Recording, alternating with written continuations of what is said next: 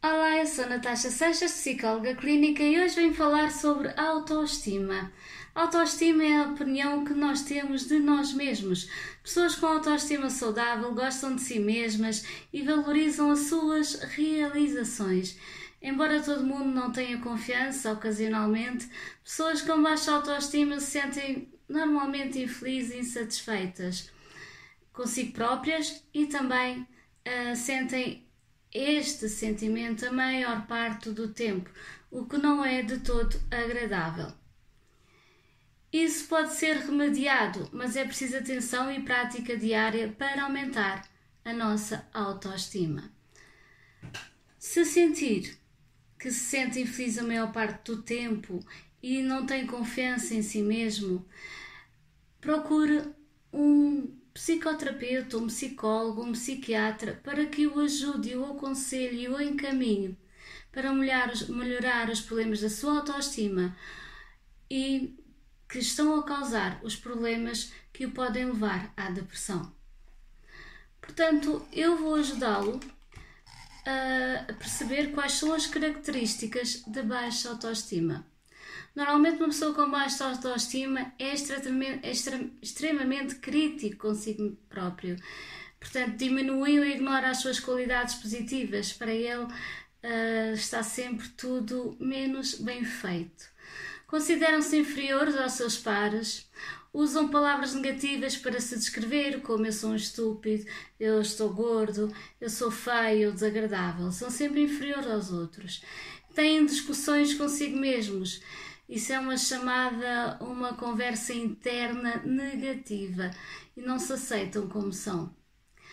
Uh, Criticam-se muito facilmente, culpabilizam-se muito, assumem que a, a, a, sorte desempenha um papel importante em todas as realizações e não levam o crédito para elas.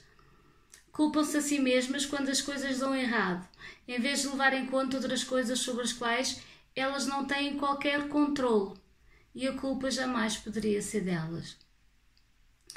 Não acreditam em uma pessoa quando as elogiam.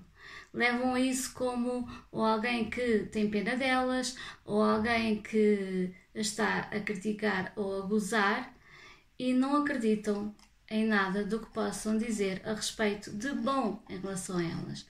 A baixa autoestima a baixa autoestima vai ter reflexo na nossa qualidade de vida. Uma pessoa com baixa autoestima pode reduzir a qualidade de vida de várias formas diferentes, como com os sentimentos negativos que têm frequentemente, a autocrítica constante pode levar a pensamentos persistentes que são negativos e conduzir à tristeza, depressão, ansiedade, raiva, vergonha ou culpa a amizade uh, não podem ser, portanto, ter aquele sentimento maduro de se sentirem amados ou não são completamente amáveis porque sentem tudo como algo alvo de pena ou crítica. Ponto. As pessoas com baixa autoestima uh, agradam mais do, do que do que são do que acreditam que podem ser amados portanto não acreditam que possam ser seres e alvo de amor. Por isso eles sentem tudo com raiva e sentem-se intimidados por outras pessoas. Têm medo de tentar. A pessoa pode duvidar das suas habilidades ou valor a evitar desafios. São pessoas muito perfeccionistas.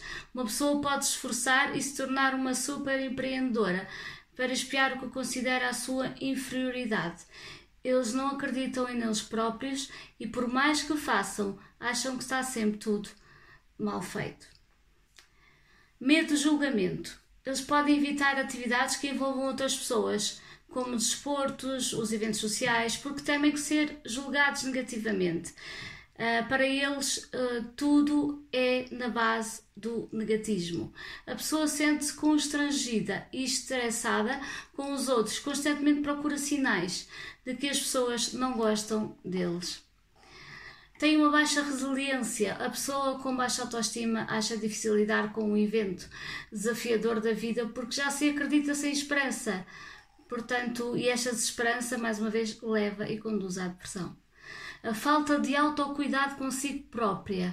A pessoa importa-se pouco e negligencia, uh, que abusa de si próprio, por exemplo, uh, que abusa de si próprio, aliás, por exemplo, normalmente para acumular aquilo que sente, uh, tem tendência a abusar do álcool ou de demasiado um, tabaco, o que vai se autodestruindo.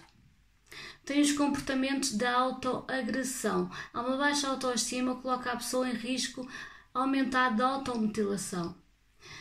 E isso é muito mau porque pode levar, como eu falei, ao abuso de drogas, a transtorno alimentar e também, em último caso, ao suicídio. Se a qualquer momento o familiar que me esteja a ouvir estiver preocupado com o seu ente querido, por favor, ajude-o a procurar ajuda profissional. É de extrema necessidade reconhecer hum, que a pessoa não está bem e ajudá-la o quanto antes. Portanto, se gostou deste vídeo, não se esqueça, subscreva o canal, coloque as suas dúvidas. Até o próximo vídeo.